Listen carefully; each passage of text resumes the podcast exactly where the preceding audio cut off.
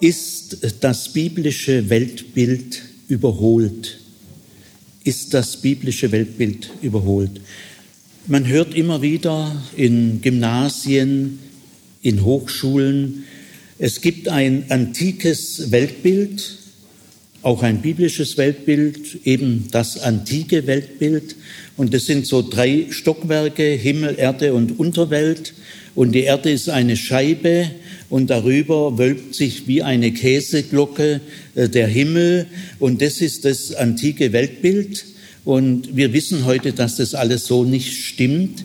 Äh, wir haben heute das richtige Weltbild, das naturwissenschaftliche Weltbild. Wir wissen heute, äh, das ist kein Baldachin, kein Himmelszelt, äh, sondern dahinter stecken Milliarden Lichtjahre, Galaxien, eine ungeheure Leere. Also unsere Welt hat eine ganz andere Ausdehnung wie die antike Welt. Und das wussten aber die alten Völker noch nicht. Also im Allgemeinen sagt man, unser modernes naturwissenschaftliches Weltbild hat das antike Weltbild abgelöst äh, und überwunden. Unser naturwissenschaftliches Weltbild ist das Richtige. Das hört man zu 90 bis 95 Prozent bei den Gymnasiallehrern in Physik, Biologie und Chemie, also Naturwissenschaften, und auch an den Universitäten hört man das weit überwiegend. Das, da versammeln sich aber sehr viele Missverständnisse. Diese These, das naturwissenschaftliche Weltbild hat das antike Weltbild überholt und hat sich längst als das einzig Richtige erwiesen. Diese These ist fundamental falsch. Und das versuche ich jetzt äh, aufzuzeigen. Wir beginnen mal mit der Frage, wie kommt Erkenntnis zustande. Die Erkenntnis äh, kommt in gewissen Schritten zustande, die ich gleich nennen werde. Und da hat die Neuzeit, die moderne westliche Kultur und Zivilisation eine bestimmte Entscheidung gefällt. Äh, man kann sagen, sie äh, hat ein bestimmtes Denkmodell. Also in den letzten 200 Jahren ist in Europa und in der westlichen Welt ein bestimmtes Denkenmodell führend geworden, hat einen Siegeszug angetreten äh, im Blick auf Schule und Hochschule, im Blick auf die Öffentlichkeit, die Wissenschaft, die äh, Bildungselite, hat dieses Denkmodell einen prägenden, dominierenden Einfluss gewonnen. Warum? Weil dieses Denkmodell, das ich also gleich vorstellen werde, äh, sehr erfolgreich war und sich in vielfacher Hinsicht äh, bestätigt hat. Man kann sagen, die westliche äh, Kultur und Gesellschaft verdankt ihre führende Rolle in der Welt, in Industrie, Wirtschaft und vor allem Wissenschaft diesem Denkmodell. Es gibt zwar seit einigen Jahrzehnten auch nicht wenige Fachleute, die hier zur Vorsicht mahnen, die sagen, gebt diesem Denkmodell keinen Monopolanspruch. Es ist auch nur ein Denkmodell und nicht äh, das einzig Mögliche. Ganz generell kann man sagen, äh, der Mensch ist ein begrenztes Wesen, seine Begrenztheit ist unaufhebbar und auch wie viel Denkmodelle er auch immer äh, verwenden wird. Er wird immer nur Aspekte der Wirklichkeit erkennen, äh, niemals die Wirklichkeit umfassend.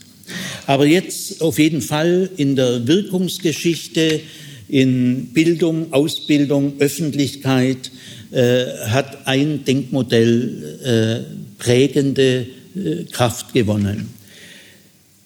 Und zwar so gesehen, äh, erkennen, sehr elementar, holzschnittartig ausgedrückt, kommt in drei Schritten zustande. Der erste Schritt ist die sinnliche Wahrnehmung. Wir nehmen etwas über unsere Sinne wahr, Augen und Ohren, aber auch der Geruchssinn, der Tastsinn, der Geschmackssinn, Sie kennen vielleicht die sehr erfolgreichen Bücher Das Parfum, das Parfüm oder Der Klang von Herrn Schleske. Also das sind alles äh, Titel, wo man merkt, die sinnliche Wahrnehmung ist enorm wichtig. Äh, wir nehmen die Welt über die Sinne wahr. Die Sinne sind das Einfallstor. Und jede sinnliche Wahrnehmung ist konkret, bestimmt. Äh, es wird ein Detail wahrgenommen, immer ein bestimmter Eindruck. Auch der Ausdruck Eindruck ist äh, aufschlussreich. Es drückt äh, etwas bei mir rein. Es hinterlässt einen Eindruck. Also jede Erkenntnis beginnt mit der sinnlichen Wahrnehmung. Der zweite Schritt ist, der kommt automatisch sehr schnell, sofort, wir ordnen unsere Sinneseindrücke. Also wir verbinden unsere Sinneswahrnehmung mit dem, was wir bereits kennen. Also sagen wir mal äh, kalt oder heiß, feucht oder trocken oder Häuser zu Häusern, Tiere zu Tiere. Also wir, wir fügen das in äh, eine gewisse Ordnung ein. Das ist der zweite Schritt. Der dritte Schritt ist, ich systematisiere oder ich könnte auch sagen, ich bewerte, ich nehme Stellung. Äh, bei diesem dritten Schritt passiert Folgendes. Während beim zweiten Schritt immer noch die Sinne sehr aktiv sind, weil dieses Ordnen der Sinneseindrücke ist selber noch anschaulich. Häuser kann man sehen, Tiere kann man sehen, äh, trocken äh, oder nass oder heiß oder kalt kann, können wir empfinden. Also der zweite Schritt äh, verlässt nicht die Ebene der Sinneswahrnehmung, es wird nur stärker geordnet. Aber im Übergang zum dritten Schritt äh, setzt ein geistiger Verarbeitungsprozess ein. Äh, ich sehe grundsätzliche Zusammenhänge. Äh, ich kann allgemeingültige Sätze formulieren, Gesetzmäßigkeiten. Also in dem dritten Schritt äh, geht es stärker um das Allgemeine, das Typische, das Gesetzmäßige, das Prinzipielle. Im ersten Schritt geht es um das konkrete Detail. Jetzt bei diesen drei äh, Schritten der Erkenntnis hat die moderne äh, Neuzeit eine Entscheidung gefällt, eine Gewichtung vorgenommen. Äh, nämlich äh, grundlegend typisch für die westliche neuzeitliche Kultur und Wissenschaft ist, der dritte Schritt ist das Ziel. Äh, wenn wir den dritten Schritt nicht erreichen, dann ist im Bildungsprozess irgendwas schiefgelaufen. Man kennt ja vielleicht auch diese Redewendung vom Begreifen zum Begriff. Der dritte Schritt ist begriffsorientiert. Und diese Allgemeingültigkeiten, diese grundsätzlichen Zusammenhänge kann man nicht mehr sehen oder riechen. Also auf Schritt drei wird die anschauliche, sinnliche Wahrnehmung verlassen. Man geht ein Stück auf Abstand, auf Distanz, sonst könnte man diesen Überblick, äh, diese Gesamtverständnis gar nicht gewinnen. Und also nach unserem Bildungsverständnis, äh, ich gehe mal davon aus, das steckt in jedem von euch und in mir drin, äh, diese Brille, äh, die wir haben, die empfinden wir normalerweise überhaupt nicht bewusst. Also ich versuche jetzt etwas ins Bewusstsein zu heben, was ständig millionenfach so abläuft. Bildung bedeutet, dass ich den dritten Schritt gründlich und meisterhaft vollziehen kann. Sonst sagt man, sagen wir in der Hochschule, äh, die, die oder der, der kann nicht systematisch denken. Also mir, mir fällt bei einer Prüfung ein, da hatte, ich glaube, eine Studentin, ich weiß die Einzelheit nicht mehr so genau, sie hatte als Thema äh, Stundeneinstiege, also Stunden, Unterrichtsstunden, Eröffnung. Wie kann man äh, einen guten Einstieg in eine Stunde finden? Das war also ihr Thema. Und dann erzählte sie mir und der Prüfungskommission vier oder fünf oder sechs sehr gute Stundeneinstiege, Eröffnungsphase, fünf Minuten oder so. Gell? Alle waren sehr gut. Gell? Und dann habe ich zu ihr gesagt, ja, gut, äh, ich sehe, das sind alles sehr gute, aber jetzt verlassen Sie mal die Ebene der Beispiele und bringen Sie die Sache auf den Begriff. Können Sie jetzt mal, ohne dass Sie das sechste Beispiel erzählen, mir jetzt sagen, was macht einen guten Unterrichtseinstieg aus? Können Sie das grundsätzlich formulieren? Ich glaube, mich erinnern zu können, sie konnte es nicht. Und ich glaube, mich erinnern zu können, das sehe ich äh, also aus selbstkritisch, dass wir nachher gesagt haben, die kann halt nicht systematisch denken.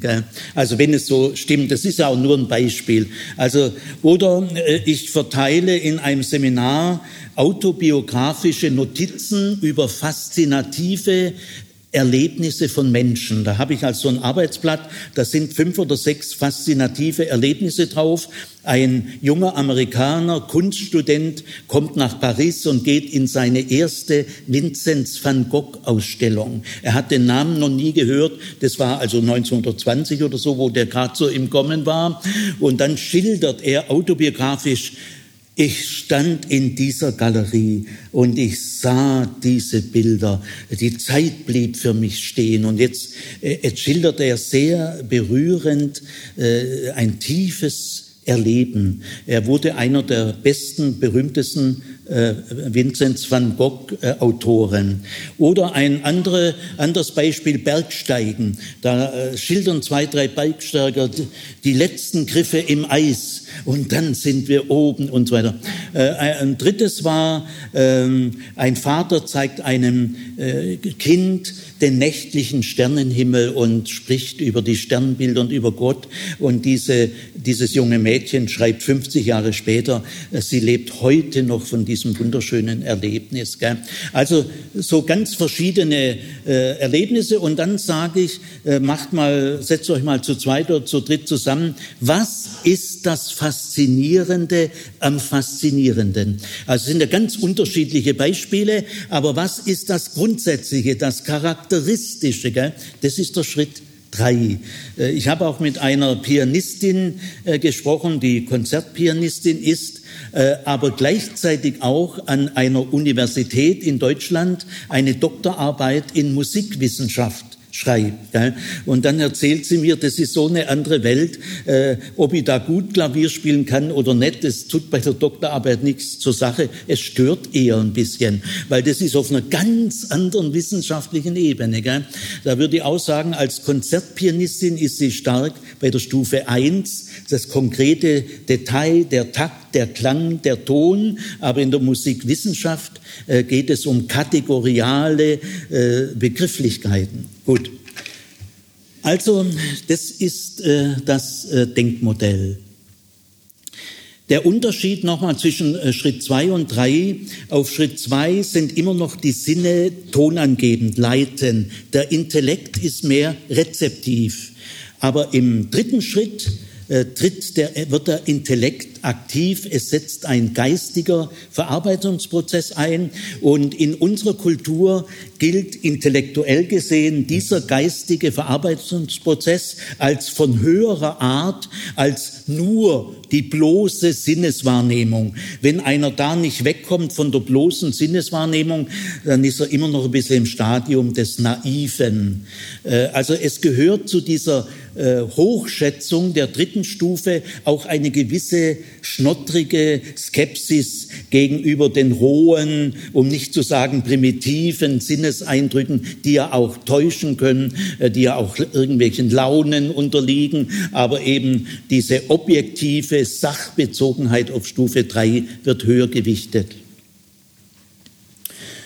Das ist beim antiken Menschen ganz anders.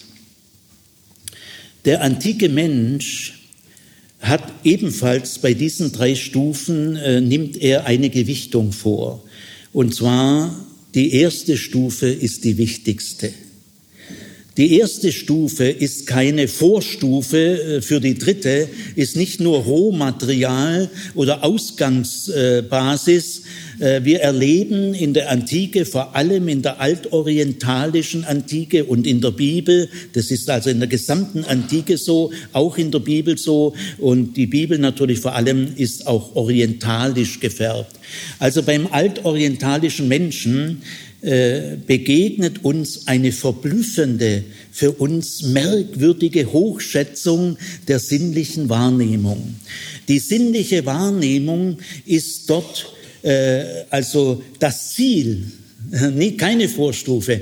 Man äh, nimmt durchaus die dritte Stufe auch ernst. Also sagen wir mal in der Weisheit, im Buch der Sprüche formuliert ein Weiser, die Gottesfurcht ist der Anfang aller Weisheit. Ja, das ist eine grundsätzliche Erkenntnis, gell, auf der Stufe drei. Also die Weisen äh, in, in der Antike schätzen die Stufe drei schon ganz ordentlich hoch, aber sie ist nicht das Ziel. Äh, sondern die Stufe drei dient ihrerseits der weiteren Vertiefung der Stufe eins, dass ich dort tiefer eindringe, mehr erlebe, sensibler werde. Also die Stufe eins ist das Ziel unabschließbar im Leben. Wir, wir, können immer noch tiefer äh, uns in die Wirklichkeit einleben. Die Stufe eins ist um ihrer selbst willen wichtig. Und die Stufe drei, so wichtig sie ist, sie dient der Stufe eins. Das ist der tiefe Unterschied äh, zwischen dem antiken Lebensgefühl und Erkenntnisweg und dem neuzeitlichen.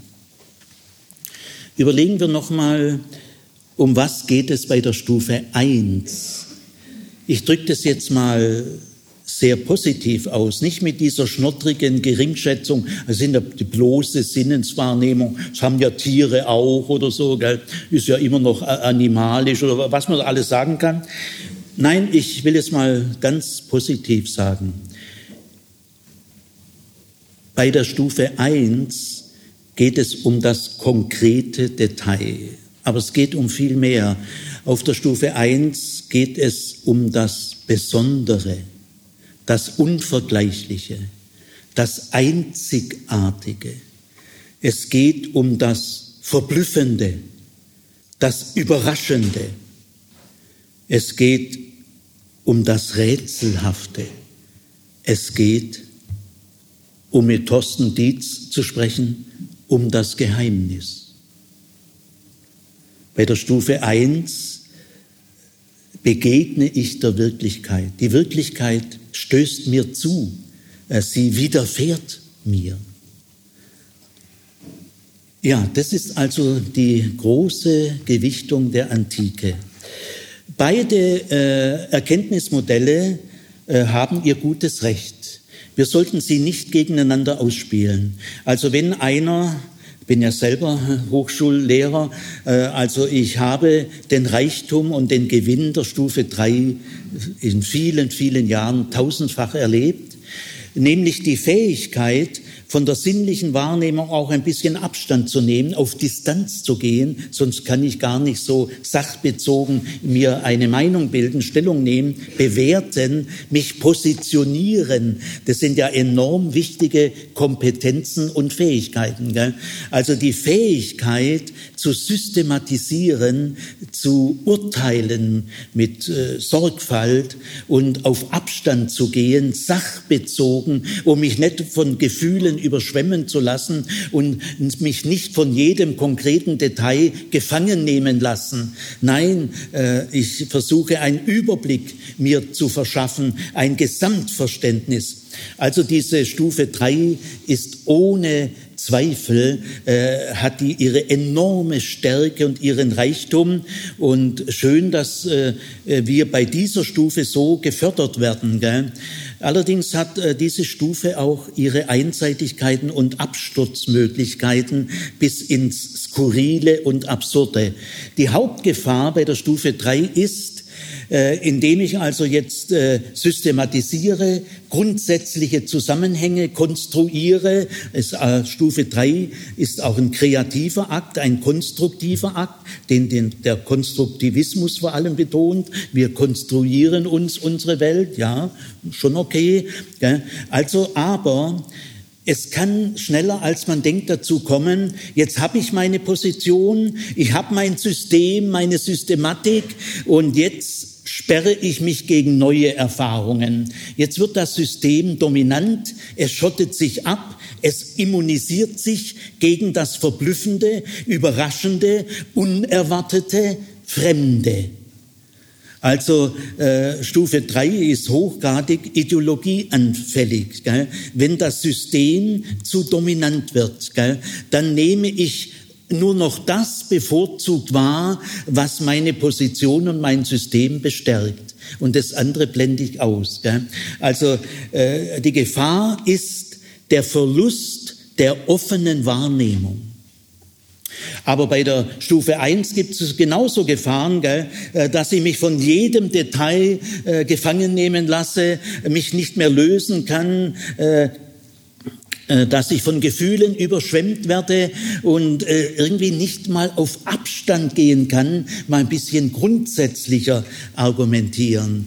Aber für die Antike bleibt es dabei, die Stufe 1 ist die Begegnung mit der Wirklichkeit. Äh, und die kann man nie tief genug angehen.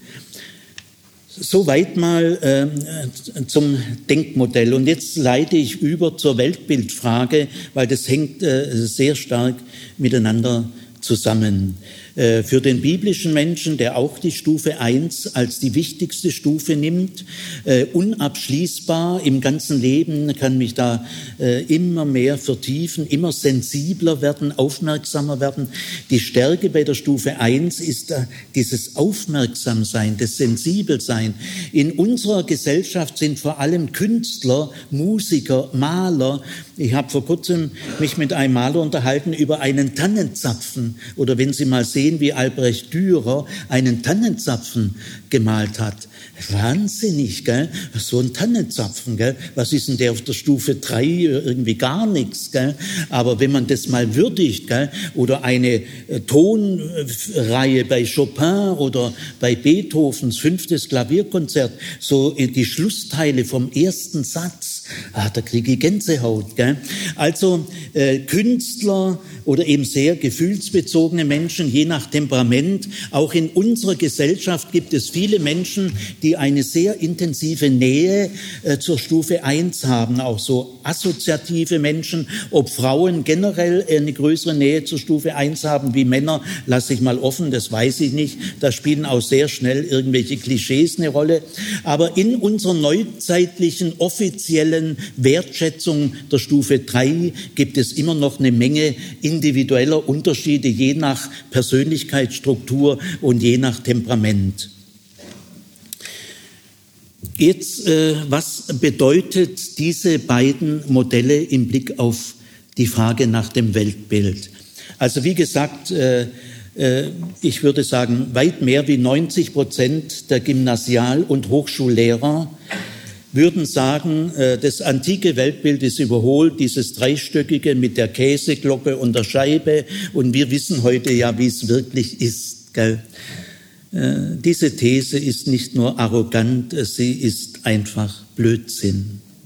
Und das möchte ich jetzt mal in allerem Respekt gegenüber dieser Mehrheitsmeinung mal zur Geltung bringen. Ich habe auch, ich werde am Schluss noch sagen, woher ich so diese Dinge habe. In der Bibel kommt das Wort Weltbild nicht vor. Es kommen auch viele andere abstrakte Begriffe nicht vor. Es kommt in der ganzen Bibel, wir bleiben mal in der hebräischen Bibel, im Alten Testament, gibt es keinen einzigen abstrakten Begriff. Es gibt nicht den Begriff Gesellschaft oder den Begriff Entwicklung oder der Begriff Geschichte. Das gibt's alles nicht. Gell? Es gibt auch, gibt auch nicht den abstrakten Begriff um, für Genesis 1. Ab morgen äh, versuche ich ja in drei Vorträgen das erste Kapitel zu interpretieren. Es gibt im Hebräischen oder im Altorientalischen auch nicht den abstrakten Begriff Zeit. Es gibt auch nicht den Begriff Raum. Es gibt auch nicht den Begriff Vegetation. Weil bei all diesen abstrakten Begriffen sieht man ja nichts mehr. Das, die sind ja nicht geboren aus der sinnlichen Wahrnehmung. Äh, die hebräische Bibel wie der ganze alte Orient und die ganze Antike, aber bei der Antike muss ich jetzt aufpassen, bei Platon und Aristoteles beginnen dann enorme Entwicklungen, nämlich wirklich die Entwicklung des begrifflichen Denkens mit genau präzise definierten Fachbegriffen. Das beginnt zum ersten Mal in der griechischen Philosophie und ist eine enorme kulturelle Leistung. Aber wir bleiben jetzt mal im alten Orient. Also im Alten Orient, und jetzt bleiben wir bei der hebräischen Bibel, dem Alten Testament, äh, löst sich die Erkenntnis nirgendwo von der Anschauung. Und äh, man merkt es diesen biblischen äh, Autoren oder Schreibern ab, dass sie bei der Stufe 3 auch eine enorme Gefahr wittern, dass die Stufe 3 einen von der Stufe 1 entfremden kann, dass da zu wenig Leben drin ist. Äh, äh, in der, in der hebräischen Bibel ist ein enormer äh, Zurückhaltung gegenüber Abstraktion, und zwar ist da noch genü genügend Leben drin. Man könnte auch sagen, ist da noch genügend Gott drin in der Abstraktion. Gell? Also es gibt diese abstrakten Begriffe nicht, also auch nicht den Begriff Weltbild. Aber es geht nicht nur um den Begriff Weltbild, es, es gibt auch nicht den Begriff Welt, gibt's auch nicht. Gell? Es gibt auch nicht den Begriff Identität oder Person oder also fast alle unsere tragenden Struktur, Kategorie und so weiter. Gell? Es gibt es in der hebräischen Sprache, der hebräischen Bibel alles nicht. Gell? Die hebräische Bibel verlässt nirgendwo äh, die Ebene des sinnlich Wahrnehmbaren. Also nicht nur, dass es das Wort Weltbild nicht gibt, sondern auch der Sache nach gibt es im Alten Testament das nicht, was wir Weltbild nennen. Äh, was meinen wir mit Weltbild? Wir meinen ein in sich schlüssiges, umfassendes Verständnis der gesamten Wirklichkeit, ein Gesamtverständnis, eine Theorie, eine in sich plausible, äh, konstante, in sich schlüssige Theorie oder Gesamtverständnis der Welt. Man könnte durchaus mit in einer gewissen Freiheit auch sagen, eine Weltanschauung. Es gibt äh, in der hebräischen Bibel genau besehen nicht das, was wir eine Weltanschauung nennen. Natürlich gibt es hunderte von weltanschaulichen Elementen in der Bibel, aber die Bibel vertritt keine einheitliche, in sich stimmige, allgemein anerkannte Weltanschauung. Es gibt in der, im Alten Testament keine in sich schlüssige Theorie oder Vorstellung von der Entstehung oder dem Aufbau der Welt. Gibt es im Alten Testament nicht. Äh, warum nicht? Weil es der hebräischen Bibel nicht um die Vorstellungen der Menschen geht, die wir ja brauchen, wenn wir ein Weltbild entwickeln. Das ist ja in unserer Vorstellung gell? Äh, oder eine Weltanschauung. Es geht im Alten Testament nicht um Vorstellungen, das, das lesen wir rein, weil wir das gewöhnt sind, gell? sondern es geht dem Alten Testament um die sinnliche Wahrnehmung und nicht um die Vorstellung. Sinnliche Wahrnehmung gibt's natürlich auch nicht pur das gibt es nicht. Äh, auch bei dem ersten Schritt fließen immer schon viele Einflüsse mit ein, kulturelle, geschichtliche, biografische. Ich nehme wahr als Mann in einem gewissen Alter, mit einem gewissen gesellschaftlichen Hintergrund, äh, in glücklichem oder traurigen Zustand, mit dem oder jenem Temperament. Gell? Also eine sinnliche Wahrnehmung pur, das gibt es natürlich gar nicht. Aber trotzdem, obwohl das auch immer schon gefärbt ist, ist diese sinnliche Wahrnehmung äh, das Einfallstor der Wirklichkeit. Äh, und vieles empfinden ja auch alle Menschen gleich. Es gibt keinen Menschen, der Wasser als trocken empfindet. Also es bleiben immer noch sehr viele äh, Überzeugungen, die allgemein vertreten werden, trotz aller Prägung. Also es gibt in der Bibel auch der Sache nach keine Weltanschauung, auch in Genesis 1 zum Beispiel, ja, einem besonders berühmten Kapitel, dem ersten Kapitel der Bibel, dem ich mich ab morgen zuwende. Genesis 1 ist nicht fest äh, verzerrt, verstrickt mit einer bestimmten Weltanschauung oder mit einem bestimmten Weltbild. Man kann Genesis 1 mit ganz verschiedenen Dingen äh, verbinden. Äh, auf dieser Ebene ist Genesis 1 erstaunlich offen und das ganze Alte Testament. Also, ich will das noch ein bisschen ausführen. Äh, Israel hat ja eine Art Brückenstellung zwischen Mesopotamien und Ägypten. Mesopotamien, das ist das Gebiet von Euphrat und Tigris, heutiger Irak.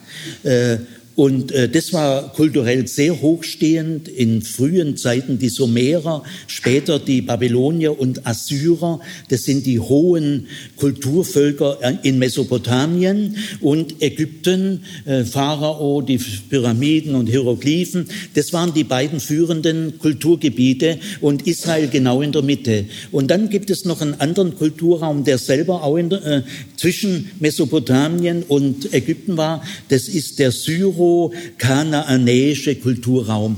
Der hatte auch so ein bisschen eine Brückenfunktion äh, zu diesen zwei großen Kulturzentren. Man kann im Alten Testament mit Sicherheit erkennen, äh, dass äh, Israel zu Ägypten und Mesopotamien viele politische, wirtschaftliche und religiöse Kontakte hatte, auch zum syro-kanaanäischen Raum.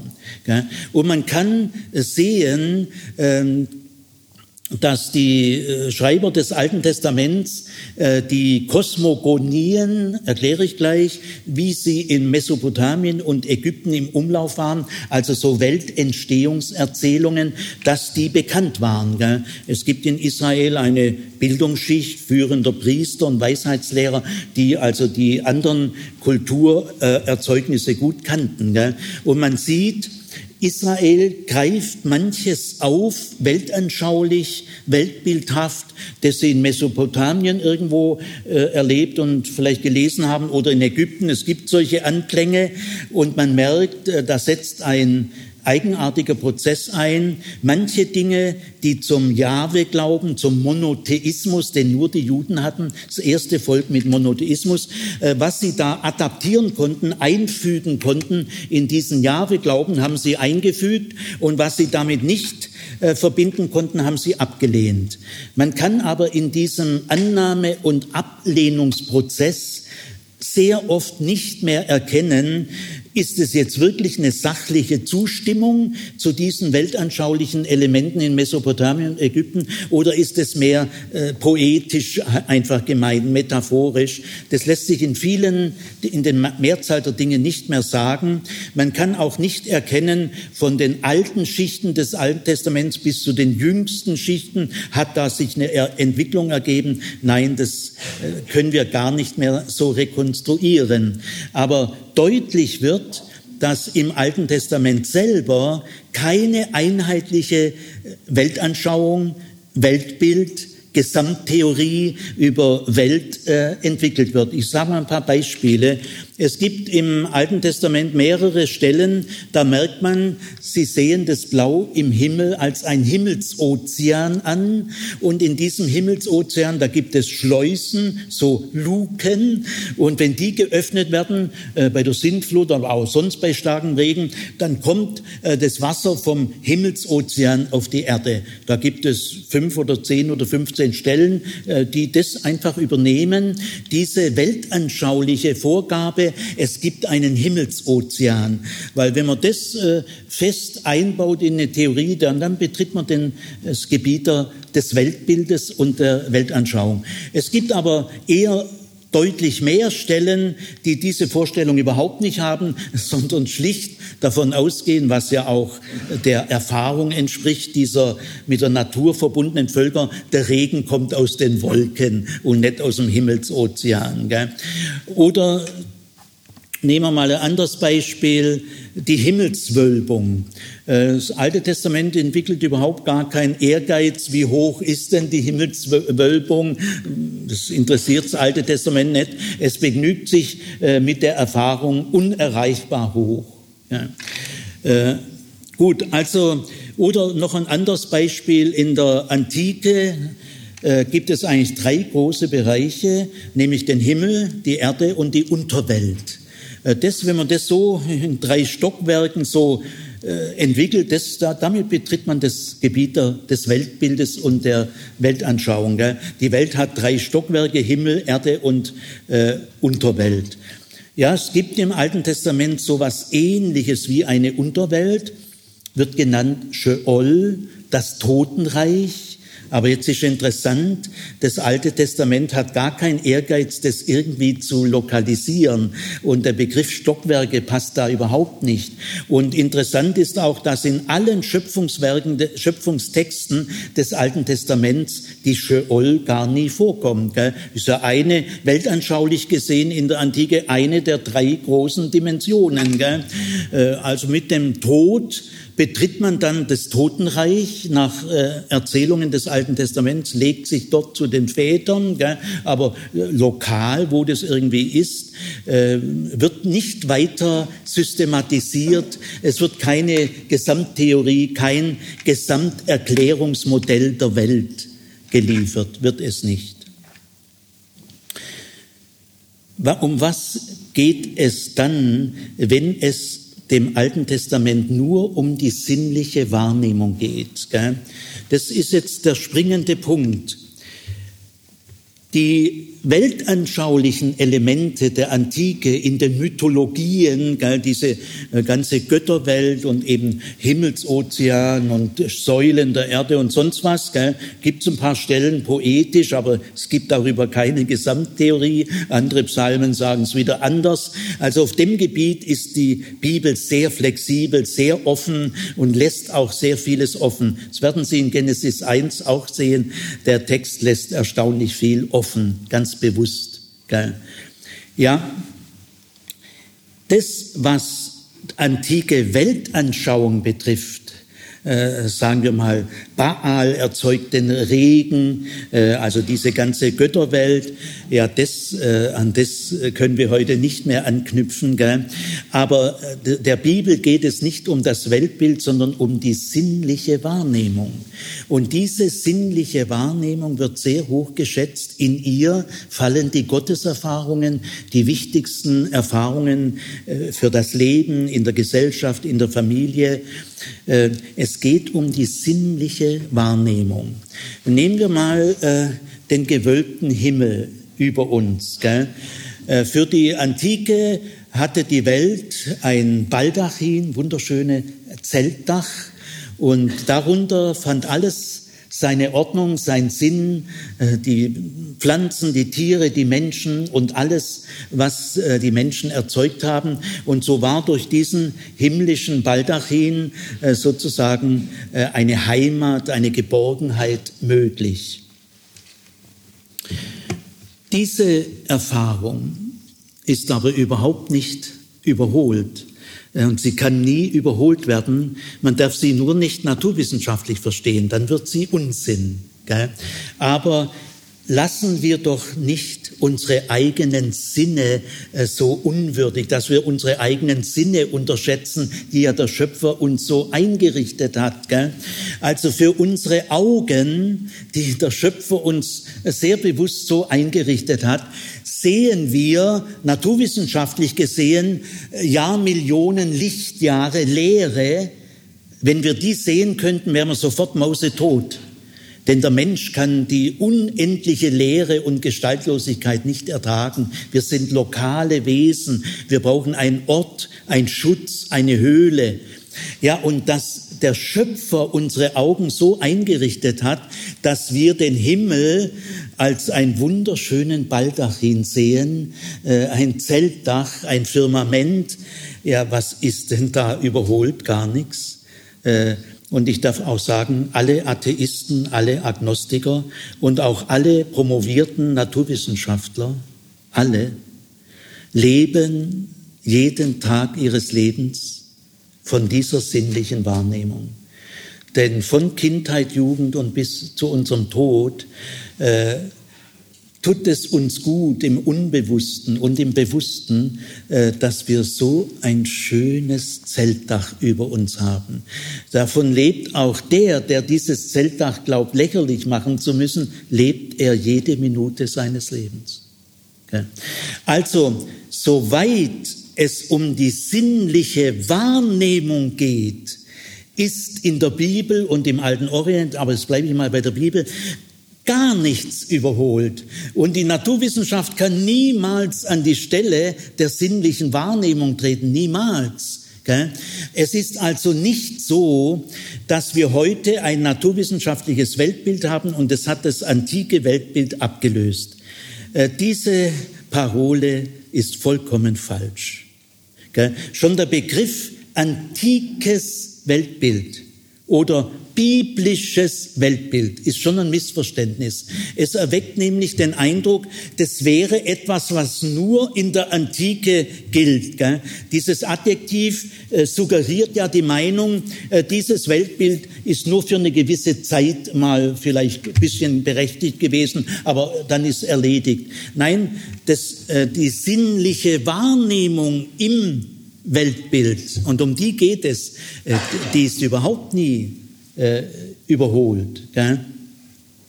Also äh, wir müssen so formulieren, äh, die Bibel hat in ihren Schöpfungstexten, aber auch in, in sehr vielen anderen Texten, äh, gibt sie der sinnlichen Wahrnehmung den Vorrang. Sie verlässt nirgendwo die sinnliche Wahrnehmung. Das werden Sie in Genesis 1 merken. Jedes Wort, jedes Substantiv in Genesis 1, jedes ist mit der sinnlichen Wahrnehmung verbunden. Das wird nie verlassen. Gell? Dieses Weltbild äh, ist auch nie überholt. Gell? Es ist heute noch das Gleiche und wird in 500 oder 1000 Jahren, falls es da die Erde gibt, es wird immer die sinnliche Wahrnehmung sein. Äh, in der Bibel und im alten Orient weiß man schon, dass die sinnliche Wahrnehmung begrenzt ist. Wir sind ja begrenzte Wesen, aber das stört die gar nicht. Und es kann auch mal täuschen, ja, das ändert alles nichts dran. Bloß der Begriff, sagen wir mal, optische Täuschung ist in sich selber auch irgendwie Kokolores. Nehmen wir mal an, wir sehen ja die Sterne alle am Himmelszelt, obwohl die ja sehr unterschiedlich weit weg sind. Das ist aber trotzdem keine optische Täuschung, sondern unsere Sinne nehmen sie so wahr. Was heißt da optische Täuschung? Nein, das ist die Sinneswahrnehmung. Da ist überhaupt keine Täuschung drin. Die ist natürlich nicht identisch mit der naturwissenschaftlichen. Ja, das ist ja eh klar. Gell? Oder so andere, die sehen die Strecken parallel aus, aber sie sind es gar nicht. Und so diese optischen Täuschungen, da wird immer indirekt ein bisschen lächerlich gemacht. Gell? Unsere Sinne, die sind grob, die sind primitiv. Äh, die, auf die kann man sich nicht richtig verlassen. In der Tat, ähm, es ist schon so, dass die Instrumente, ich meine jetzt Mikroskop und Teleskop, also nicht Musikinstrumente, sondern Messinstrumente, dass durch die Instrumentenwahrnehmung, äh, die ist natürlich unserer Sinneswahrnehmung selbstverständlich weit überlegen, ganz klar. Schön, dass wir heute ein Weltbild der Instrumente haben. Das ist schön, das gibt es in der Antike überhaupt nicht und das ist natürlich Wahrheit. Gell? Es ist aber die die Wahrnehmung der Instrumente. Ein Instrument, mit Hilfe mehrerer Instrumenten kann man berechnen, der Umfang der Erde, ich weiß nicht genau, so 41.000 Kilometer, aber das ist keine sinnliche Anschauung. Kannst du dir eine Kugel, ich meine jetzt nicht der Globus, das ist ja, ist ja keine sinnliche Anschauung, sondern kannst du dir die Größe der Erde äh, sinnlich vorstellen. Also eine Kugel mit 40.000 Kilometer, nein, kannst du nicht. Also das, die, die Daten der Messinstrumente gehen weit über unsere sinnliche Wahrnehmung hinaus. Selbstverständlich, das stimmt und dem verdanken wir dann auch viel neue Horizonte. Aber ich möchte nochmals betonen, die sinnliche Wahrnehmung geht auch weit über alle Messdaten hinaus. Die sinnliche Wahrnehmung ist äh, der Instrumentenwahrnehmung an einem entscheidenden Punkt weit überlegen, nämlich alle sinnliche Wahrnehmung ist verbunden mit unserer Psyche, mit unserem Gefühlsleben. Alle Sinneswahrnehmung hinterlässt sofort in uns eine Innenwahrnehmung, äh, Qualitätserlebnisse. Ich werde das gleich noch ein bisschen ausführen. Und aus dieser Wahrnehmung entstehen Metaphern und Symbole. Wir leben nicht nur in einem physikalischen Universum, das leben wir auch. Wir leben auch in einem Universum der Metaphern und Symbole. Und davon lebt unsere Sprache, die Kunst und die Religion. Also äh, nur durch die Sinneseindrücke können wir innerlich äh, etwas wahrnehmen. Auch der Ausdruck wahrnehmen ist schon eine Metapher, nämlich wahrnehmen. Es geht bei jeder sinnlichen Wahrnehmung um Wahrheit und Sinn.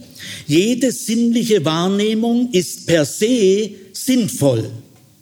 Es gibt keine sinnlose sinnliche Wahrnehmung. Es gibt's nicht. Und jede sinnliche Wahrnehmung, alles Sinnliche kann zum Gleichnis werden, zur Metapher werden. Also äh, die Stärke der Stufe 3 sind die Begriffe, klar, genau definierte Fachbegriffe. Die Stärke der sinnlichen Wahrnehmungen sind die Symbole und die Metaphern. Und das, äh, Messdaten können uns keine Symbole liefern äh, und keine Metaphern. Das ist ein Ko Koordinatensystem mit x, y. Nehmen wir mal die Raumerfahrung. Also wir Menschen machen eine Raumerfahrung oben, unten, vorne, hinten, links und rechts. Gell? Und wir erleben oben in unserer Seele, in unserer Psyche äh, anders wie unten. Ja, naturwissenschaftlich äh, hat es alles gar keinen Sinn. Das sind, sind halt Koordinaten. Gell? Was heißt da oben und unten? Gell? Also es ist eine ganz andere Ebene. Äh, wir erleben oben anders als unten. Äh, mit oben ist in unserer Psyche verbunden hell und weit in aller Regel. Und unten ist irgendwie verbunden mit eng und dunkel. Deswegen kann der Himmel nur oben sein und die Hölle nur unten. Und vorne etwas, was vor mir liegt, erlebe ich in der Raumerfahrung äh, ganz anders wie etwas, was hinter mir liegt. Ich habe die Krise hinter mir, sagen wir. Er arbeitet sich voran. Er arbeitet sich empor. Er steht auf dem Höhepunkt seines Lebens. Aber die Weisheit ist tief. Das sind alles Metaphern. Das können Sie durch Messdaten, würden Sie das nie gewinnen. Gell? Denn in unserer sinnlichen Wahrnehmung äh, sehen wir nicht nur hoch und tief, äh, sondern mit hoch und tief äh, entdecken wir auch das Hohe und das Tiefe. Er hat eine hohe Verantwortung. Und so ist mit unserer sinnlichen Wahrnehmung die Welt der Metaphern äh, und unsere ganze Sprache besteht ja fast, äh, fast überall aus äh, Begreifen gell? oder Orientieren. Da steckt das Wort Orient drin. Orientieren heißt, orientier dich mal am Orient. Gell? Aber das hören wir schon gar nicht mehr, gell? dass die meisten unserer Begriffe Metaphern sind, gewonnen aus der sinnlichen Wahrnehmung. Also die Instrumentenwahrnehmung ist selbstverständlich unserer Sinneswahrnehmung weit überlegen.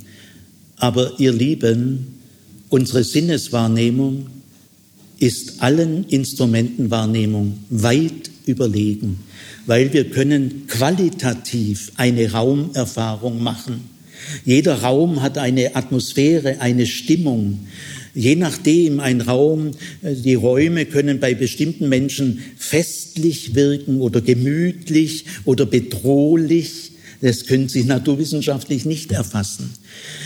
Wenn wir die beiden, sagen wir mal, Weltbilder, wobei, wie gesagt, äh, bei der sinnlichen Wahrnehmung müssen wir aufpassen, wir müssen unterscheiden zwischen überholten antiken Weltbildern, die sind alle überholt und der sinnlichen Wahrnehmung, die da der Mutterboden ist, die ist kein bisschen überholt.